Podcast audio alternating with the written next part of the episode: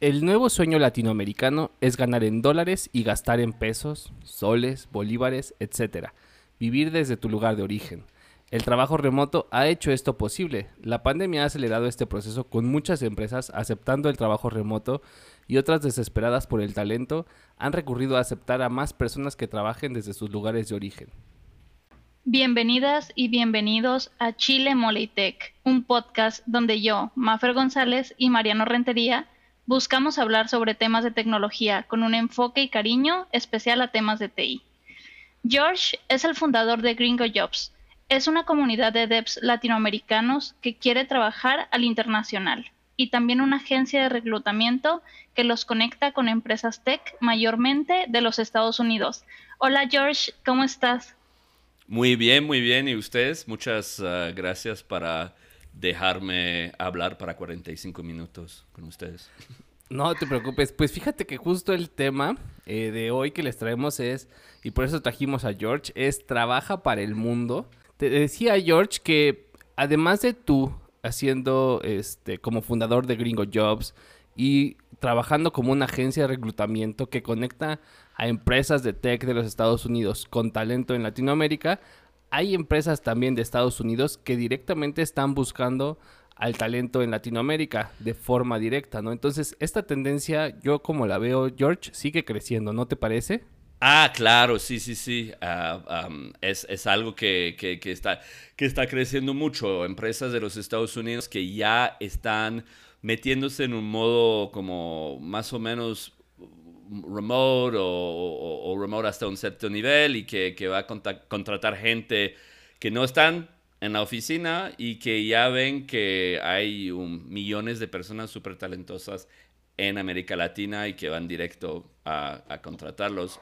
Hasta abrir, bueno, eso no es tanto de remote, pero hay también algunos que están abriendo oficinas o presencias legales en algunos países en América Latina también.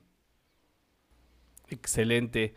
Pues bueno, vamos a entrarles este, en este tema, así que les pido que no se, que no se muevan porque George, eh, Maffer y yo vamos a estar hablando de cómo trabajar para el mundo aquí desde Latinoamérica. Pero Maffer, antes traías por ahí algunos datos.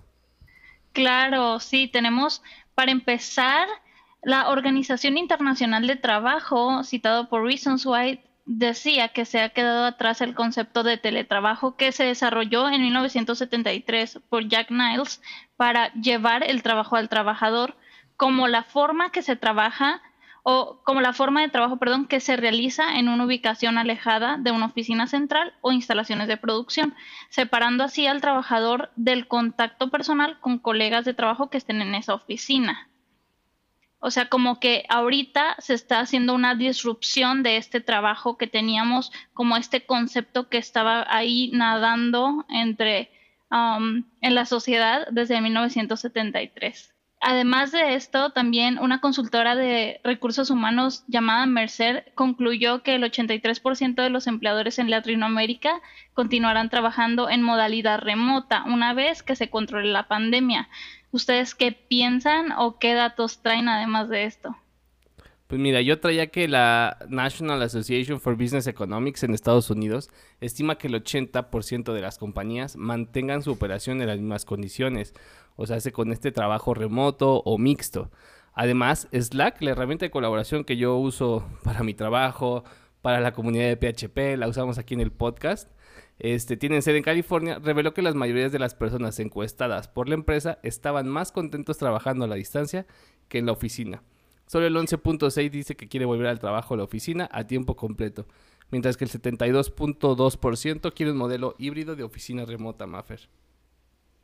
Sí te creo.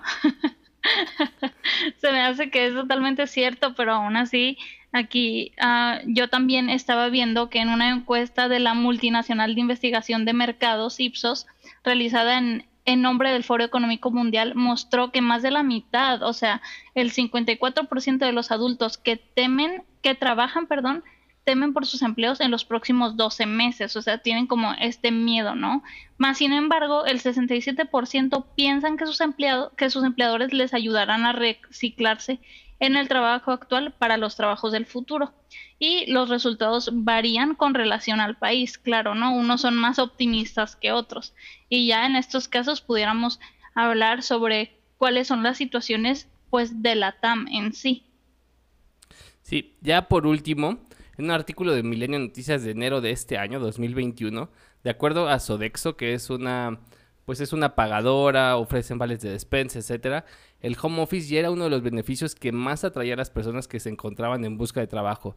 Y a raíz de la pandemia, el trabajar desde casa se convirtió en una necesidad que muy probablemente llegó para quedarse, ya que de acuerdo con un análisis realizado por KPMG, 69% de las empresas a nivel global reducirá sus espacios físicos de trabajo.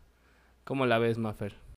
Pues justo lo estaba viendo, ¿no? Que ciertas empresas como HCBC y algunos bancos ya están dejando a la mayoría de sus empleados trabajar desde casa. Claro. Oye, George, pues bueno, ¿qué te parece este concepto, no? Ya entrando aquí en la plática, ¿sí crees tú que es un tema del Latin American Dream, que es trabajar desde, esta, desde la TAM hacia USA u otros países, bueno, hacia Estados Unidos, perdón, u otros países de primer mundo? ¿Cómo lo ves? Uh, sí, la verdad es que cuando yo empecé un poco a, trabajar específicamente con gente en América Latina, había muchos que querían mudarse a los Estados Unidos, porque creo que eso tradicionalmente era como, sí, un poco el sueño, ¿no? Como uh, vivir en Nueva York, uh, ir a tomar el metro, ir a la oficina en una gran, un gran edificio y todo eso.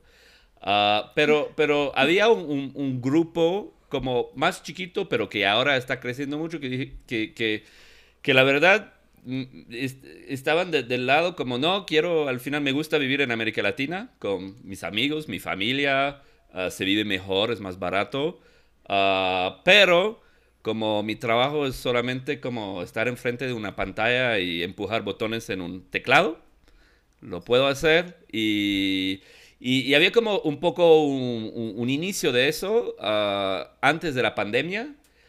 Y la pandemia fue, creo que de hecho, ah, aceleró las cosas para que, que, que, una década pasa eh, en un año más o menos eh, en, con respecto a eso. Y, y sí, y, y, al final creo que la, la mayoría de las personas con quien hablo no quieren mudarse a los Estados Unidos. Fíjate que yo creo que creo que lo dices bien, ¿eh? Este, yo en, su momento tuve, digamos, la oportunidad. Yo, he trabajado de forma temporal en Estados Unidos, ¿no? Este, usando mi visa normal de business. Y el tema de que si te querías ir a Estados Unidos, ¿no? o sea, la mayoría de los puestos cuando, cuando yo salí de la universidad, George, este, ya hace, ya hace algunos años, yo creo unos que será unos 10 años, 13 años, pues requerías una visa, ¿no? La, famosa visa, no sé si es la B1 o cuál es, que es la visa de trabajo, ¿no? A la TN para, los mexicanos. Ah, la TN1, sí, cierto. La TN1 para nosotros. Y requerías que la empresa de Estados Unidos estuviera dispuesta a, pues, como llevarte de la mano en todo este proceso, ¿no? O sea, que no era un tema que tú pudieras hacer por tu propia cuenta, este, solicitarla, llegar allá, empezar a ir a entrevistas, no. Sino que era un proceso muy, muy complejo que casi era, pues, que imposible, ¿no? Este, y casi eso creo yo que limitó muchísimo la partida de, talento específicamente de México hacia allá. Claro, sí, es, eh, es verdad y no solamente eso, pero también un, gran, una gran dificultad era que con esa visa ah, tú podrías trabajar, pero tu pareja no. Entonces, ah, si tu pareja trabajaba, tenía una cara, tendría que... Que, abandonarla. sí, abandonarla o sacrificarla para, para ti.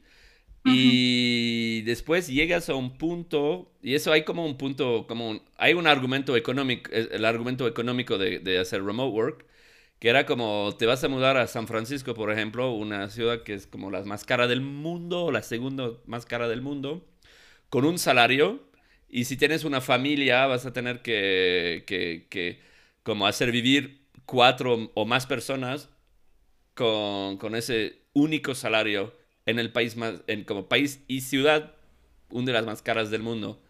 Y cuando hay personas, había personas que hicieron el cálculo, como, ok, puedo hacer eso, o me puedo quedar en, no sé, Querétaro, por ejemplo, o una ciudad un poco, como no, no la capital, pero una ciudad más, más chiquita de México. y trabajar remotamente, ganar menos, pero al final me sale mucho, mucho mejor. Mucho mejor.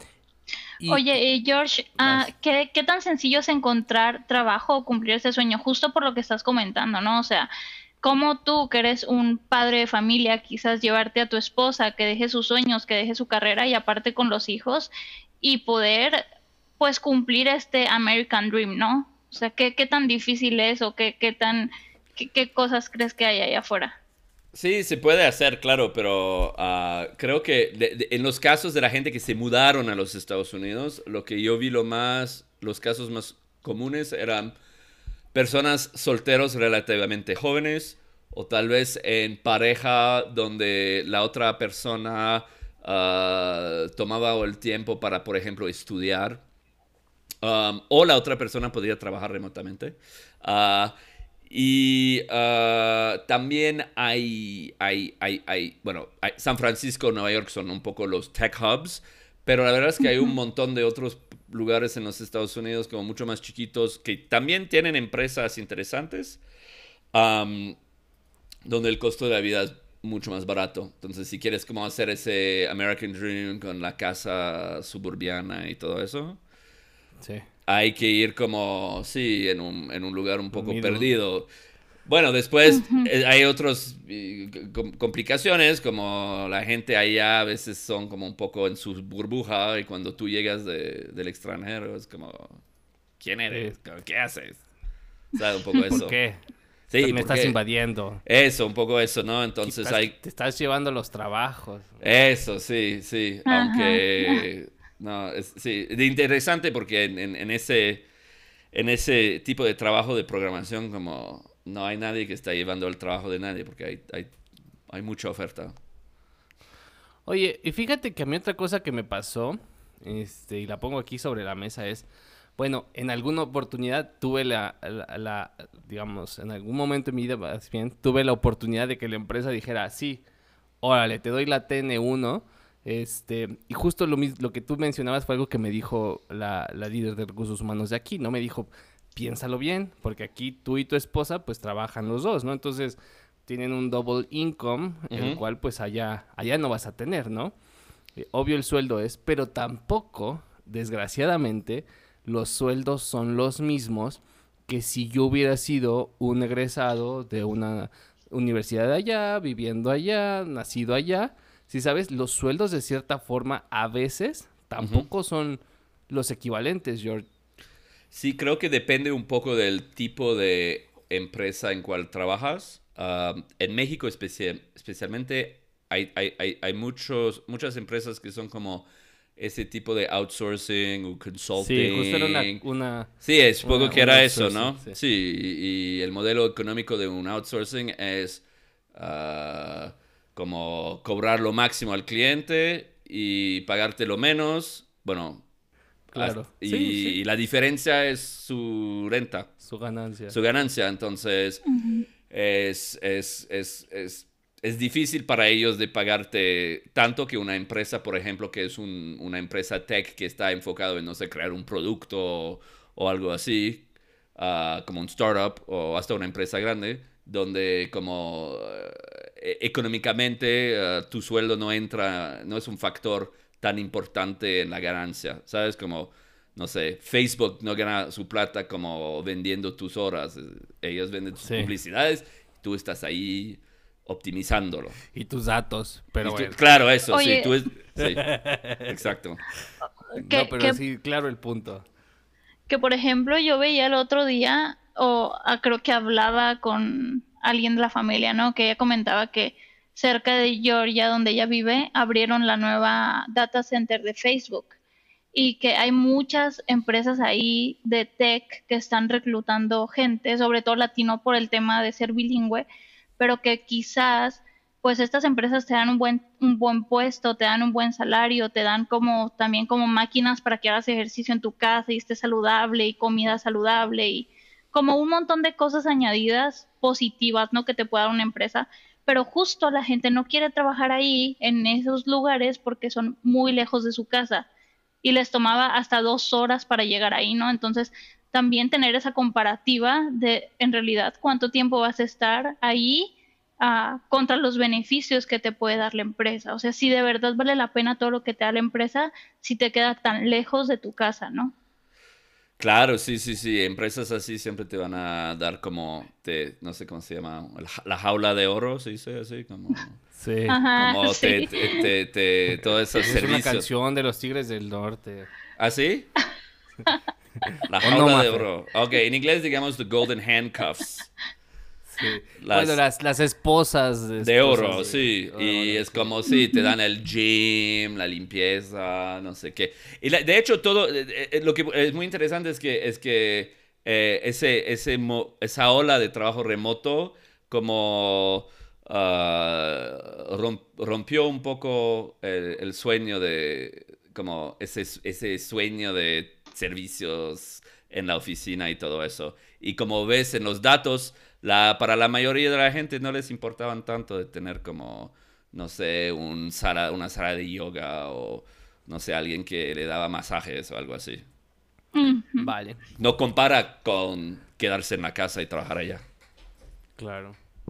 Oye, George, y bueno, a todo esto, eh, que creo que era la pregunta que traía Mafier, Mafer hace ratito. ¿Qué tan fácil es vi- o qué tan difícil es vivir en la TAM y poder trabajar de forma remota? Un poquito la- el trabajo que estás haciendo tú de conectando profesionales, este, tanto a través de Gringo Jobs como a, a través de tu agencia de reclutamiento. ¿Qué tan fácil o qué tan difícil o cuáles dirías que son los retos, George? Sí, entonces ah, creo que sí, no hay que, no hay que, que- que estar en, en las fantasías de pensar como, ah, sí, mañana voy a, a conseguir un trabajo en Facebook y gano, no sé, medio millón de dólares y me quedo en la playa en Oaxaca o algo así, como eso no, no es así. ¿Cómo?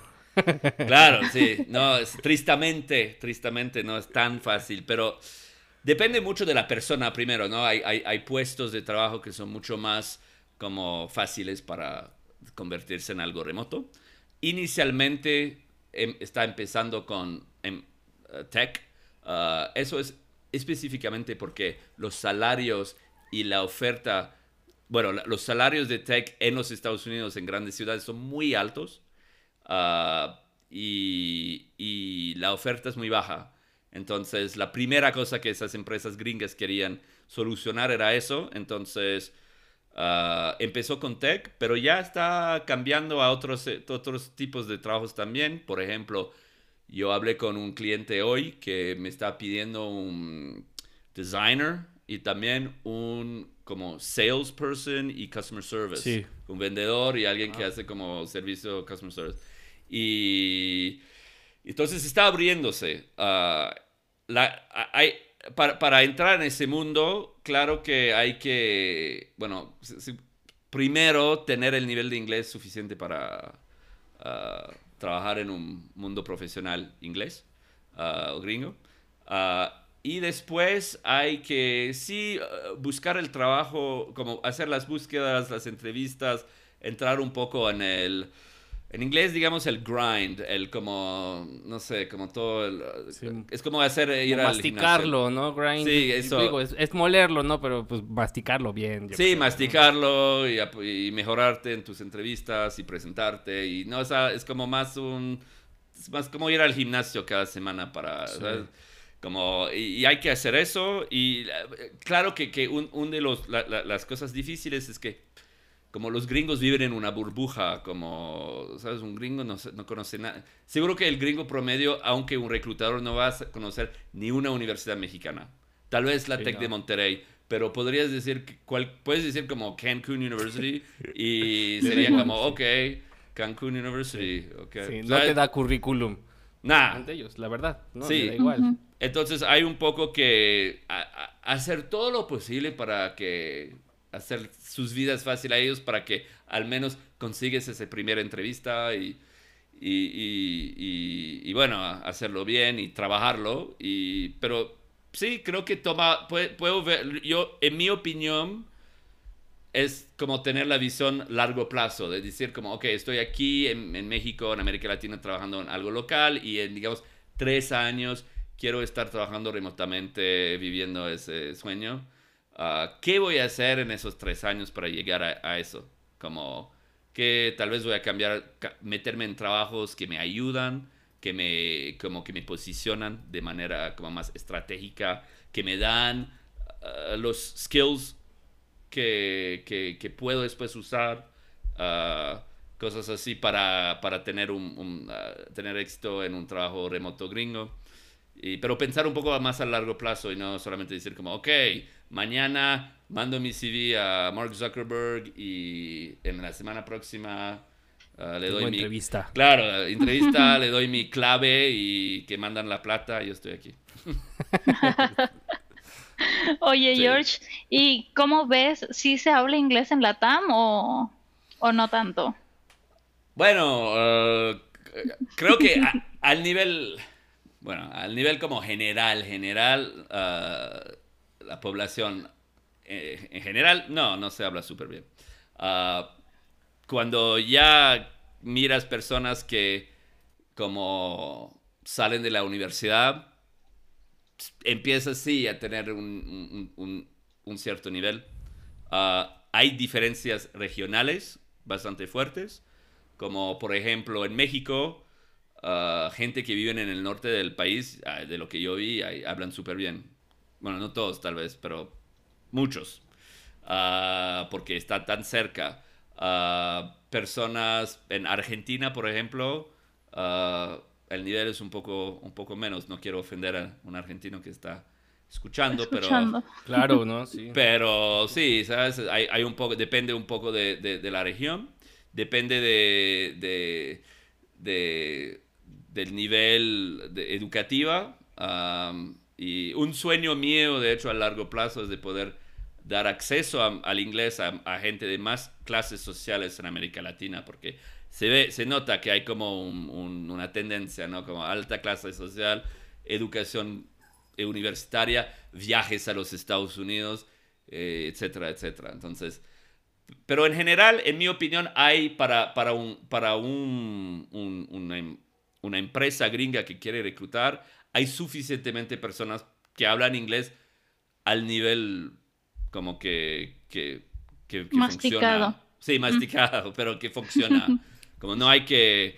También hay que, no hay que olvidar que, ah, que en los Estados Unidos, en el mundo tech, hay un montón de extranjeros, como ah, mucha gente de la India, de, China, vive en los Estados Unidos y, y, trabajan en, en, la tech allá y su inglés no es nada de, Shakespeare, ¿no? Es como... Funciona, pero no es nada excelente y como alguien en... no, no, hay, no, hay, no hay que pensar que tienes que tener un nivel como wow, pero ah, hay, hay, un, hay un mínimo, pues.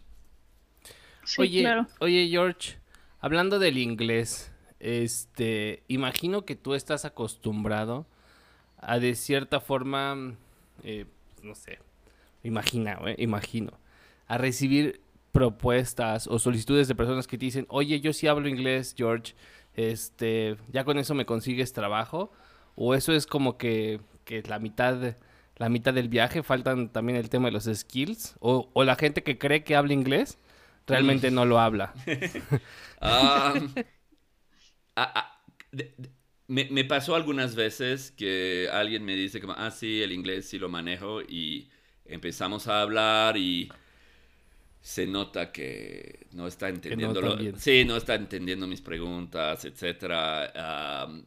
no pasa tanto que puedes imaginar, porque de lo que yo veo en mi, mi experiencia, que en, la cultura latina del trabajo, con la cultura latinoamericana, hay una tendencia de, de, de como, de, ¿no? de limitar no decir que puedes hacer cosas que no puedes, como... De hecho, de estar un poco humilde, de hecho, de estar un poco demasiado del otro lado, como, ah, no creo que puedo hacerlo, no cumplo con todos los requisitos, entonces Gracias. no. Sí. es más como ese lado. Ah, Tienes toda la razón, eh. Sí, eh, de, de, de, hecho, lo que yo veo mucho más es un gringo que dice que habla español y que dice como, puede decir como tres como puede ordenar una cerveza o algo así. Y, dice, voy al podcast, ¿no? Y, no, y, después fracasa. sí, eso. Y dice como chido, y, ya. como chido, ordenar una cerveza y, ya. Eso es mucho más común. Eso es mucho más común que el latino. Que lo, el, latino al final es, más como encontrar el, el, el, el, tesoro perdido, como alguien que dice como, ah, no, yo no soy tan bueno en eso, pero al final en la entrevista lo hace súper bien y es como, wow, como... Claro. ¿Por qué no lo dijiste Como, y, y estaba como, ah, bueno, es que no sé, hace tiempo que no había hecho eso. ¿Sabes? Es más como culturalmente, eso es las, son las diferencias que yo veo. Sí. Sí, sí. Oye, George, y además de esto, ¿tú crees que alguna persona se pueda crecer su carrera de, de forma remota igual que en una oficina? ¿O crees que sí te da como un potencial estar en una oficina con alguien para que, para que hagas mm. tu carrera, ¿no? O sea, que, que crezcas, que aprendas. Sí, es súper pregunta. Eh, de hecho, es algo que estamos descubriendo un poco cada mes porque ese mundo remoto y cómo se maneja es todavía muy nuevo. Ah, hay un elemento de como como e, en una oficina, claro que hay las ventajas de estar físicamente allá, conocer personas tal vez un poco afuera del mundo puro profesional y, sabes, como en ese mundo de, las políticas de la oficina, pues conseguir cosas que tal vez no podrías conseguir en un ah, remotamente. La verdad es que una empresa que funciona así y que intenta de, de mudarse al remote va a tener problemas porque va a tener como dos clases de, de empleado, un poco, ¿no? Los remotes y la gente de la oficina. Yo creo que lo, lo, lo mejor es de, de, de, ver y buscar empresas que tienen una buena cultura del, del, del remote y que valoran el trabajo remoto. Uh, tal vez que son puros remote, donde toda la gente trabaja remotamente. Uh, que tienen una cultura de, de por ejemplo, organizar cosas en persona, como offsites o cosas así. No tratar la gente remota como, ah, sí, tengo un tipo en México que me hace, que, me, codea para mí y es barato y ya. ¿Sabes? Como nunca lo voy a encontrar en mi vida. ¿Sabes? Eso es, un, eso es como, no es la buena cultura. No es la el buen, como, no es una cultura que valora el trabajo remoto. Pero lo que está pasando es que muchas empresas ya están como metiendo un énfasis en los empleados remotos y dicen como, ok, ¿cómo vamos a hacer que alguien que trabaja remotamente como sea, eh, sea consciente de todo lo que está pasando en la empresa fuera de su rol ah, y sabe como dónde está, cuándo va a ser su próximo como Uh, conversación, su próxima conversación para tener un, un, raise, una promoción. Uh, cosas así. Pero yo creo que cuando tú estás haciendo tu entrevista para un trabajo remoto, hay que preguntar cosas, esos tipos de preguntas como, como ¿qué, qué es el porcentaje de personas remotos? ¿Cuánta gente... Uh, ¿cuántas, como, ¿Cuántas veces al año la gente se encuentra en persona? Ah, puedes darme ejemplos de personas que ya están trabajando remotamente, que tuvieron éxito en tu empresa, como subieron de, de, rol en tu empresa trabajando remotamente, como cuéntame algunas historias de éxito. y cuando estás haciendo eso, estás como filtrando las empresas que, que valoran el remote y los que no.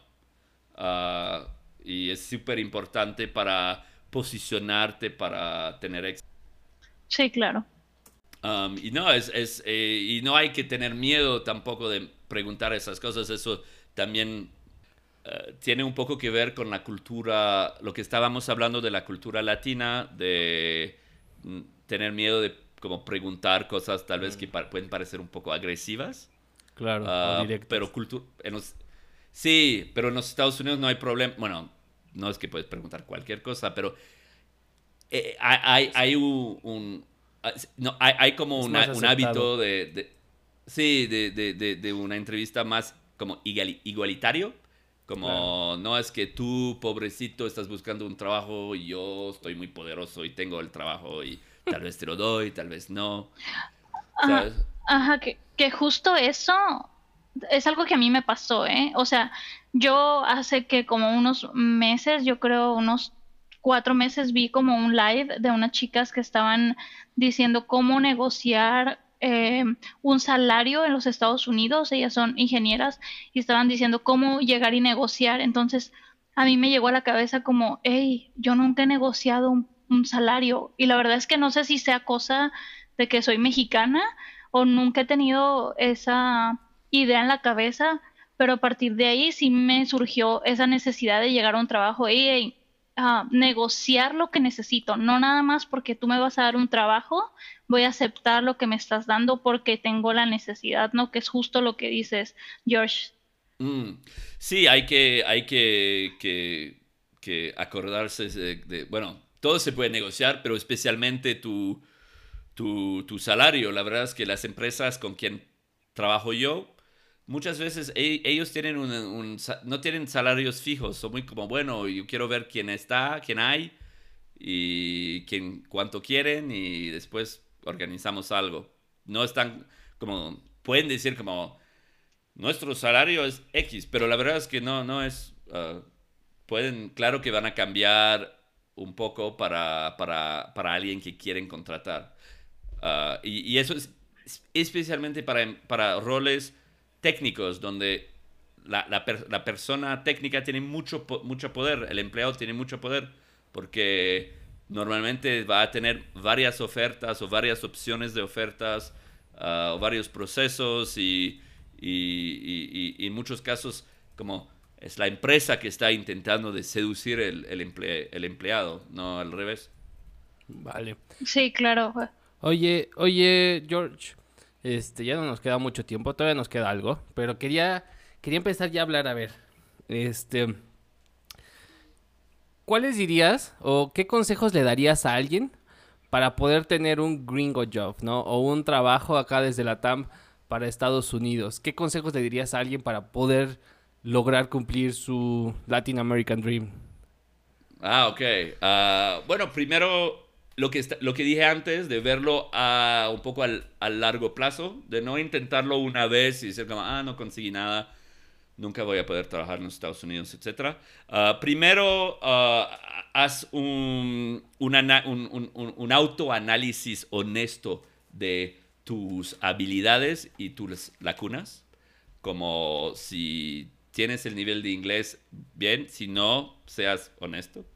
Uh, y, míralo sobre tres años. E, e, en general, mi estrategia, si estás como, depende de lo que tu trabajo está en, en el momento, pero si tú, un buen camino que yo he visto muchas veces para, como perfiles técnicos, es intentar de trabajar en una agencia mexicana que tiene clientes gringos. Es una muy buena manera de, primero, trabajar en un ambiente inglés pero sin estar el, sin ser el, el, único mexicano, ¿sabes? Como hay un, un, claro. un equipo. Entonces, como hay otras personas que te van a apoyar si no entiendes, pero si vas y estás como el único, si es un poco más complicado. Pero tienes ese apoyo. Uh, ves cómo trabajan los gringos, cómo hacen meetings, cómo uh, escriben emails, como toda esa cultura de trabajo y lo puedes como Ah, lo puedes como empezar a aprender y asimilar, porque esa te va a ayudar mucho en la entrevista, ¿no? Como la manera como contestas a un email. Claro. Ah, yo, yo veo inmediatamente si la persona no, no maneja el inglés cuando me escribe un email y es como súper formal, por ejemplo como alguien me dice como Dear Mr. George y es como ok. Sincerely como forever yours. sí eso sí es muy muy pesado para un email.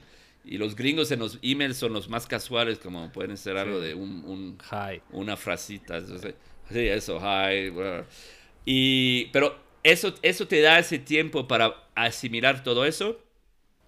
Um, y también te da la oportunidad de meter en tu currículum al menos como nombres que un reclutador gringo va a reconocer, como si tienes un cliente gringo, si es suficientemente grande, ¿sabes? Es como, ok, trabajaste para no sé qué empresa gringa ah, de, de, agencia.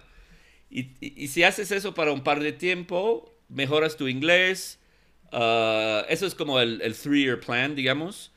Y cuando llegas como más cerca de como querer mudarse de trabajo, ah, bueno, primero puedes hablar conmigo, yo te puedo ayudar. Claro. y segundo, empezar sí, a masticar el proceso. Interviews, haz mucho interviews, aprende a hablar de ti en 30 segundos en inglés, a contestar todas las preguntas de, ¿sabes? Uh, uh, behavioral questions. Claras, etcétera. Sí. Una vez estuvieras en una situación complicado y bla, bla, ¿Qué harías? Hay, no hay ¿Qué harías eso? Y, sí, como eso es como hay, hay un, universo limitado de preguntas así, como puedes aprenderlo y más, más o menos como hablar de eso. Uh, y, y sí, y, y, como no, no, no, y tampoco rendirse, como la, la, otra cosa es que eh, para cualquier cosa, cualquier proceso de buscar trabajo es difícil porque hay mucho uh, rechazo, ¿no? Todo el tiempo. Uh, es más complicado aún de, de, hacerlo con los Estados Unidos porque creo que para algunas personas latinos hay ese lado de outsider, como, ah, tal vez nunca, ¿sabes? Mi, tal vez mi destino es de quedarme en México y trabajar en algo local porque nunca voy a trabajar en algo gringo. Y la, y, la verdad es que hay que sacar esa mentalidad y pensar como, ok, voy, tengo que ver las cosas que me faltó la última vez, que me faltaron la última vez, cambiarlos y, necesito solo un una oferta como claro. y para tener el job. Y y acordarse si cuando, después de conseguir un gringo job es mucho más fácil de conseguir la segunda. Porque ya eh, te vuelves como persona como persona conocida no como ya, ah, ya estás, ya, estás calado, ¿no? Como decimos aquí en México. Claro, ya estás en el club y los otros, las otros, los otros reclutadores como, ah, sí, conozco esa empresa gringa donde, donde trabajas tú, ok, bueno, ¿quieres entrevistar para la mía? Y se vuelve mucho más fácil, lo, lo, difícil es meter como el, el pie por la puerta. Sí. Oye, y hablando de eso, de que las empresas pues ya empiezan a reconocer, ¿no? Si vienes de otra, ¿tú qué ventajas les dices a las empresas sobre reclutar gente en la TAM? Bueno, hay, hay, hay varias. En general hay, digamos, tres grandes. Ah, el primero es, uh, hay, un, hay una gran cantidad de personas. Entonces, como si, si tienes que reclutar un equipo de 50 devs, vas a tener que como entrevistar probablemente a, no sé, 400 o más. Wow. Entonces hay que encontrar esos 400 personas y América Latina tiene mucho, tienen, y tienen mucho más. Eso es la primera cosa. Segundo, um, uh, hay el tema del precio, como puedes imaginar, como... Claro. Uh, eh, yo intento de filtrar un poco las empresas que son como puramente interesados en precio. Primero porque si, ellos, si, si, si, el precio es el único factor, vas a ir a la India, es, mucho, es más barato. Ah, o a un país como de cerca de allá, como Bangladesh, Pakistán, algo así, es más barato. y eh, a ese la, pero, pero sí, claro, es eh, un, programador en México va a costar, digamos, ah, la mitad o hasta el tercio del precio de alguien en San Francisco. Ah, y eso es como una, es, enorme para una empresa estadounidense. Ah, y um, ah, sí, y también hay ese lado de, de la, la, los candidatos, el, talento, está generalmente muy animado para trabajar en los Estados Unidos, como, como no, eh, son, oportunidades diferentes. Como históricamente los devs latinoamericanos trabajaron en, no sé, consultorías o outsourcing, lo que sea. La oportunidad de trabajar directamente para una empresa tech de los Estados Unidos es un poco... Los gringos saben que venden un poco el sueño, ¿sabes? Sí. ¿Entiendes? Como saben que... Que, Silicon Claro, que Silicon Valley es como donde todo empezó. Ah, y que un dev mexicano como, sí, como mira allá como, ¿sabes? Es como, no sé, ser cura en, en Roma o algo así, ¿no? No sé qué. Ir al, al, a la cuña de la cosa, la cuna. Y entonces eso también, y saben, en, en, en, general no están como los devs gringos que pueden estar como, ah, pero yo quiero más cosas y si algo me molesta para una semana me voy. Uh, es, un, es claro que es solo un, un, estereotipo, pero hay, eso existe también para los, uh, los, uh, los, empleadores gringos. Entonces, eso en general son los, los, las maneras como yo vendo lo que, lo que, lo que estoy, los devs latinos. Y la verdad es que es súper sencillo. Es como, mira, ahora toda la gente trabaja remotamente ¿Por qué contratar a alguien en New Jersey que nunca vas a ver o lo ves dos veces al año? Puedes contratar a alguien en, sí, no sé, los mochis o algo así y los ves también dos veces al año, es igual. Y el tipo en los mochis cuesta menos y está súper feliz de trabajar para ti porque es, es más amable, más simpático. Ah, y no, y también el único está súper feliz de trabajar para ti porque antes de ti había como, no sé, una consultoría donde le daban trabajos horribles y le pagaban muy mala y todo eso. Que justo no quería tocar ese tema yo porque pensaba que era un tema súper escabroso, ¿no? O sea, decir, ah, es que en México hay mano de obra barata. Pero como dices, bueno, si quieres más barato, pues te vas a India o a otro país, ¿no? Sí, hay más barato. Y, la, verdad es que, que, que yo es un poco mi, en inglés digamos pet peeve, como la cosa que odio lo más, es que esa gente que, las empresas que entran solamente con ese factor, porque tampoco ah, van a pagarme a mí súper bien. ¿Sabes? Como si, si, la única cosa es como el precio, no va a salir bien. También porque hay ahora suficientemente empresas tech interesantes reclutando en México. Entonces, si tú vienes aquí con un salario como muy malo, eh, van a como un buen, un buen desarrollador va, a rápidamente ver que, no, que no es un buen plan y, va, a ir por otro lado. Oye, George, este, última pregunta mía. ¿Dirías tú que esta tendencia de... O sea, bueno, ahí te va mejor otra pregunta. Son dos preguntas en una. Una es, sí, entonces sí realmente pasa, ¿no? O sea, tú, tú constantemente estás conectando a personas de la TAM a los Estados Unidos, esa por una, o sea, no es un tema así de, pues, nomás bluff, o nada más aspiracional, o, simplemente a lo mejor que ahí viene, pero todavía no está aquí. Y dos, este, tú ves que esta tendencia se sigue acelerando seguramente, al menos durante el 2021, o sea, ves que como que tu trabajo se te está haciendo más fácil, que ves que más talento se anima a, ir contigo y más empresas se animan a ir contigo para que los conectes? Sí, en general, bueno, el año pasado, el 2020, era, como puedes imaginar, súper complicado para reclutar. Ah, pero ese año está yendo, la verdad es que bastante bien. hay, siempre había el talento, como hay personas en México que quieren trabajar remotamente. Uh, eso sí.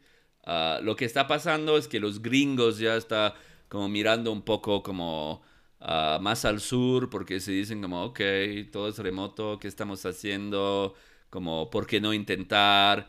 Ah, y sí, la cosa que mi empresa hace para ellos específicamente es que como el gringo promedio, como decía, no, no sabe mucho de, América Latina, como eh, México para él, un gringo clásicos como, no sé, Cancún. Los Cabos, Puerto Vallarta. Los Cabos, Tequila, etc.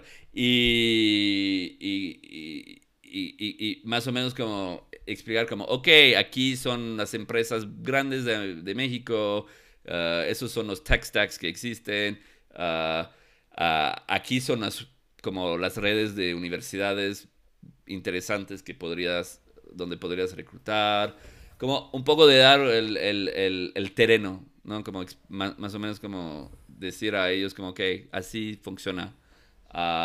pero sí, hay, hay, yo creo que va a ir subiendo. Seguro que hay empresas que van a empezar a regresar, como a, pedir a que la gente regrese a la oficina. Pero yo creo que no sé cómo se dice en español. Hay una, empresa, una expresión en inglés que dice como el gato salió de la bolsa. Sí, eh, como... Sí, ya, ya, sí, no sé cómo decir, como ya está... ¿Sabes lo que es? Sí, ya está fuera, pues, o sea, esto ya sucedió, ya está fuera y ya no se va a volver a meter, ¿no? No, no, no, no, no, no, es que no se puede como... ya no se detiene, ¿no? No, eso no se detiene, como es un, es un movimiento ah, ya que está que tiene su propia energía y que va a seguir creciendo. Ah, además, por razones puro de, puras de, de, reclutamiento, porque si, si tú eres un, un, si tienes mucho talento y quieres trabajar en tu casa, como y la, tu empresa dice no, puedes decir como, mira, yo, yo voy a buscar, hay miles de empresas que me, que me van a decir sí.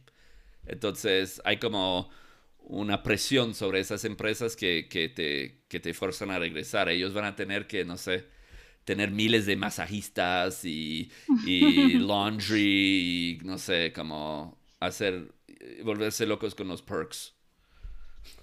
Mafer, ¿alguna última duda o ya nos vamos a conclusiones? Yo creo que nos vamos a conclusiones. Pues bueno, ¿cuál, ¿cuál sería tu conclusión, Mafer? Yo ya me conformo con esa pregunta. Muchísimas gracias, George. ¿Tú, Mafer? Yo creo que algo que a mí me gustaría añadir por que a mí me pasó es que aprendan inglés. A mí me pasó que cuando llegué a Tijuana no sabía inglés. Pensaba que sabía, como dijo George, y ya cuando llegué aquí dije, hoy no, no sé nada, ¿no? Entonces tuve que aprender, tuve que agarrar como un pad y también me he dado cuenta que pues por lo menos para mí trabajar desde casa y trabajar para una empresa en Estados Unidos ha sido súper beneficioso. Ah, si otra gente lo puede hacer, pues que vayan por ello y si les gusta que, lo hagan también, pero a lo mejor lo ideal, pues como, como les guste, ¿no? O sea, si se quieren quedar en su casa trabajando remotamente o se quieren mover a otro país, que lo hagan, pero sí te da muchos beneficios, ¿no? Y pues de, de trabajar en casa, pues nada más que, que sigan horarios que se desconecten del trabajo, no que se queden ahí trabajando todo el día y que, que vayan por lo que quieren, ¿no? O sea, simplemente que, que sí hay gente que lo hace, no es como un dream nada más, sí hay gente que, que trabajamos desde casa para empresas de otros países y pues está cool, ¿no? ¿Tú, George? Sí. Ah, me gusta mucho tu conclusión, Maffer. Yo añadiría a eso, por una precisión, aprende el inglés, claro, Ah, y aprende el inglés escrito. Enfócate un poco más en eso que tal vez antes, porque ahora en el mundo remoto hay un, una necesidad de escribir. Ah, no solamente escribir como, sabes, en la forma universitaria, como un essay o un análisis de una poema o algo así, pero saber cómo expresarte de forma muy concisa en inglés ah, y al escrito, como en Slack o email o lo que sea. Y eso es como también algo que, que, añadiría y también que ah, estamos al inicio de esa ola, entonces como es un excelente momento para empezar a, no sé, surfear la ola sí. a subirte, subirte en la ola, ¿no? Porque... a, subirte en la ola, como, como, está, sí, yo y me imagino que en 10 años va a ser muy diferente, eh, de manera positiva. Perfecto. Así es. Pues, pues tienen, tienen, tienen mucho sentido lo que dicen. Y vámonos a Tech Twitter, George y Maffer. Este, George, esta es una sección que hacemos cada semana en donde elegimos un tweet, el cual a lo mejor nos, nos hizo pensar en algo. Yo en esta ocasión traigo un tweet de Miguel de Icaza, que justamente es un, este, quedó, quedó bien para el episodio porque Miguel de Icaza este, es un gran desarrollador de software, es mexicano. Él en su momento se quiso ir a Microsoft este, hace en los noventas y no pudo por la falta de una visa, ¿no? A pesar de que era buenísimo este, con el software libre.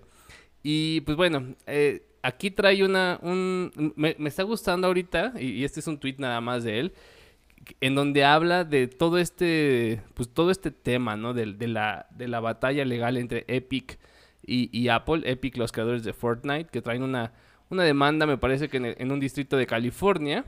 Este, y pues bueno, parece que ahí se están empezando a liquear algunos emails, algunas, algunas cosas relacionadas. Entonces, pues les voy a dejar el tweet y les recomiendo que sigan a Miguel de Casa. En general opina mucho de, tecnología y ahorita está muy metido con este tema. ¿Tú qué tweet traes, George? Uh, yo traigo un tweet que leí en un newsletter uh, hoy uh, de alguien que se llama Nick Milanovich, que trabaja en, en, en, Google, específicamente en el fintech. En mi opinión, tiene un poco que ver con la charla de hoy. y como es más un, un, un tweet un poco filosófico relacionado a la charla de hoy y que al final en ese mundo somos personas en nuestras casas que están empujando botones ah, en un cierto orden y que si hacemos nuestros trabajos así uh, podemos comprar una casa. Una casa. Sí, y que, sí, y que, y que al final es como un, poco una locura como en comparación a la, la gente en Sí, en antes, en cualquier otro momento en la historia y que y específicamente con uh, ese cosa como ese, ese, ese movimiento de trabajo remoto, como tú puedes estar en, sí, no sé, en, en, la selva en Chiapas, empujando botones y como en un par de años aparecerá una casa y no sé, un carro y como a miles de miles y miles de kilómetros donde donde, de, de donde eh, los servers donde estás trabajando viven, ¿sabes? ¿Y tú, Maffer? Yo traje un tweet de Taylor Poindexter. Ella es, bueno, su user en Twitter es Engineering Bay. Ella es un ingeniero de backend senior y es cofundadora de Black Code Collective también.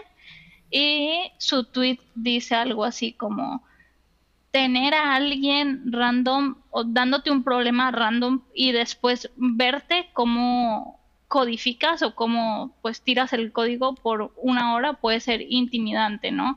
Pero tener que esperar días para ver si el entrevistador pensó que lo hiciste suficientemente bien para pasar es brutal, ¿no? Entonces el feeling ese de sí, Sí. Ese feeling de... no, bueno, no, pensé que no podíamos decir malas palabras por el horario familiar, pero sí, me, me, encantó como lo dice, ¿no? Porque a veces tenemos que estar esperando ahí detrás de una entrevista para ver cómo, cómo lo hicimos y yo creo que eso es lo más desesperante.